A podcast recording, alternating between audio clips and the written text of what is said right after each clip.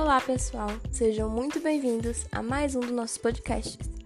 Vamos dar continuidade à sequência sobre técnicas de restauração com esse episódio sobre restauração química. Preparados? Então vamos lá! Para começar, vamos falar dos métodos de oxidação química sedimento. Esse método, ele se baseia na oxidação por meio de agentes químicos. Primeiro, o sedimento ele é revolto através de uma injeção de ar comprimido e aí é inserido os produtos que irão oxidá-lo. Esse método ele é dividido em três etapas. A primeira é a introdução da solução de ferro na sua forma trivalente e assim ocorre a precipitação do fosfato e a formação de gás sulfídrico. Com essa introdução de cloreto de ferro, o sedimento ele tem seu pH reduzido para algo em torno de 3. Para neutralizar esse pH, é adicionado cal. Isso é a segunda etapa.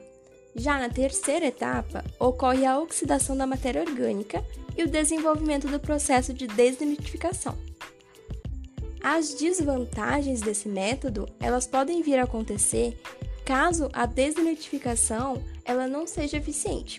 Aí o nitrato introduzido, ele pode produzir um efeito contrário daquilo que a gente estava desejando. Ou então, se ocorrer o desprendimento de bolhas de gases, como do gás nitrogênio, do gás sulfídrico, e eles se misturarem na massa de água, isso vai fazer com que os nutrientes ele alcance a zona eufótica, ou seja, a camada mais superficial do corpo hídrico. Outro método químico é o emprego de herbicidas. Existem vários disponíveis, mas o mais utilizado é o sulfeto de cobre, porque ele controla o crescimento de algas e ele é o menos danoso para as outras comunidades aquáticas. Porém, já foi observado que o uso recorrente desse herbicida ele vai gerando uma redução na sua eficácia. O outro composto que é utilizado é o óxido cloreto de cobre.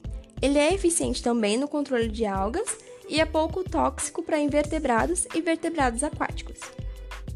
Agora vamos falar do método de floculação. Bom, através da adição de floculantes, compostos, por exemplo, de sulfato de alumínio, de sais de ferro, de cálcio ou de zinco, os colóides que estão em suspensão, eles irão formar agregados e precipitar os nutrientes como fosfato ou então as algas mesmo. Aí, então, temos a técnica de inativação de nutrientes por precipitação que deve ser utilizada em pequenos corpos de água, onde o fosfato ele é o principal responsável pelo aumento da biomassa de algas. Daí é aplicado o sulfato de alumínio, que irá retirar o fosfato da coluna d'água, precipitar ele para o sedimento e inativá-lo, mantendo ele retido no sedimento. Só que já foi notado que ao passar do tempo, ele volta a ocorrer a liberação desse íon, sendo algo negativo e é necessário um intenso monitoramento. Por fim, há a cobertura de sedimento, que utiliza materiais capazes de absorver nutrientes, por exemplo, a argila, que irá criar uma camada impedindo ou reduzindo a fertilização interna no sistema aquático.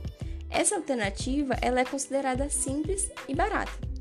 Mas, para finalizar, é importante falarmos da restauração através do uso da geoengenharia.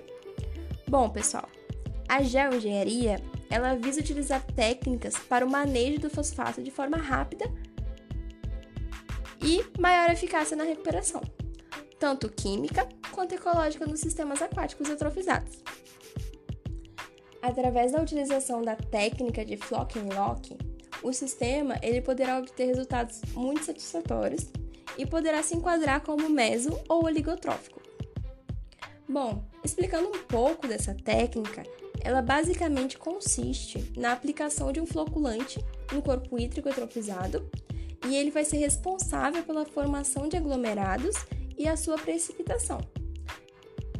E em seguida, a utilização da argila, sedimentando as partículas e depois capeando o sedimento, inativando o fósforo e impedindo a ciclagem de nutrientes, no caso a fertilização interna.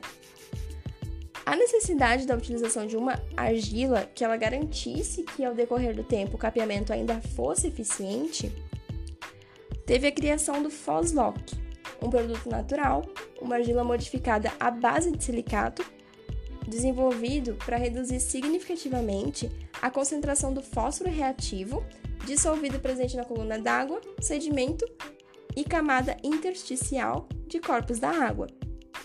Com o fósforo preso ao Foslock, ocorre a redução de nutrientes no ambiente aquático e, consequentemente, irá impedir o crescimento das algas.